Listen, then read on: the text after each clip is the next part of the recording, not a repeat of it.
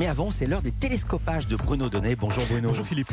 Tous les jours, Bruno, vous observez ici la mécanique médiatique. Et ce matin, hier matin, pardon, vous avez suivi la matinale de BFM TV. Et vous êtes tombé sur une séquence qui vous a semblé hautement symptomatique. Oui, une séquence épatante, Philippe, que je vais vous raconter une fois n'est pas coutume, en commençant par la fin. Car hier matin, au terme du direct qu'elle venait tout juste de réaliser dans une boulangerie, la journaliste Églantine Després a terminé son intervention en formulant une demande assez cocasse à son interlocuteur. Merci beaucoup euh, Philippe. Alors je, je vais vous faire une confidence.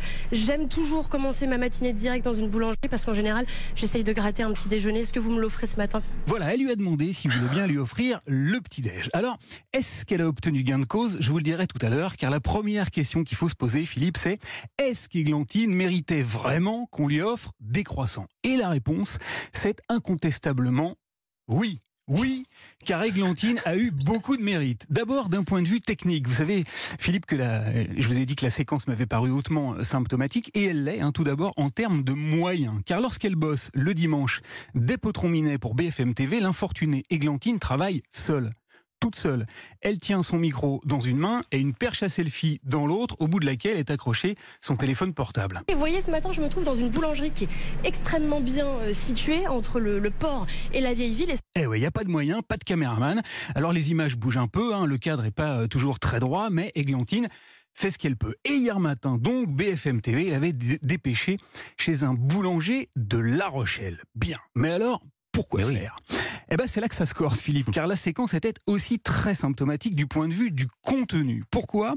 Eh bien, parce que si Églantine était chez le boulanger, c'était pour illustrer la grève. Oui, oui, la grève qui s'apprête à paralyser le pays jeudi prochain. Et c'est vrai que bah, quand euh, il y a des grèves ou de train ou éventuellement une pénurie d'essence, bah, ça freine les gens à venir euh, nous voir, forcément. Ok, donc au moment où les boulangers hurlent leur mécontentement contre les prix de l'électricité qui flambent et les factures qui les étranglent, BFM TV choisit de tirer Églantine de son plumard pour l'envoyer causer grève avec un boulanger. ce que vous me disiez, Philippe, c'est que ça avait déjà été très compliqué pendant les vacances euh, de Noël la première semaine.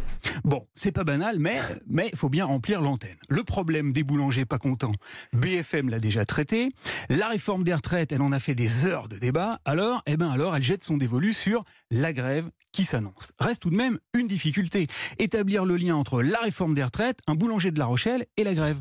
Pas de problème. Le boulanger se trouve près de la gare et Églantine a réussi à dégoter un angle. C'est parce qu'il y a beaucoup de Parisiens qui viennent euh, pendant les vacances? Bah ouais, pas de train, pas de parisien, et donc pas de clients pour le boulanger de La Rochelle, qui, comme chacun le sait, bosse traditionnellement avec une clientèle de proximité. Bah, traditionnellement, La Rochelle est reconnue pour être la grande banlieue de Paris quand même, donc on a énormément de Parisiens.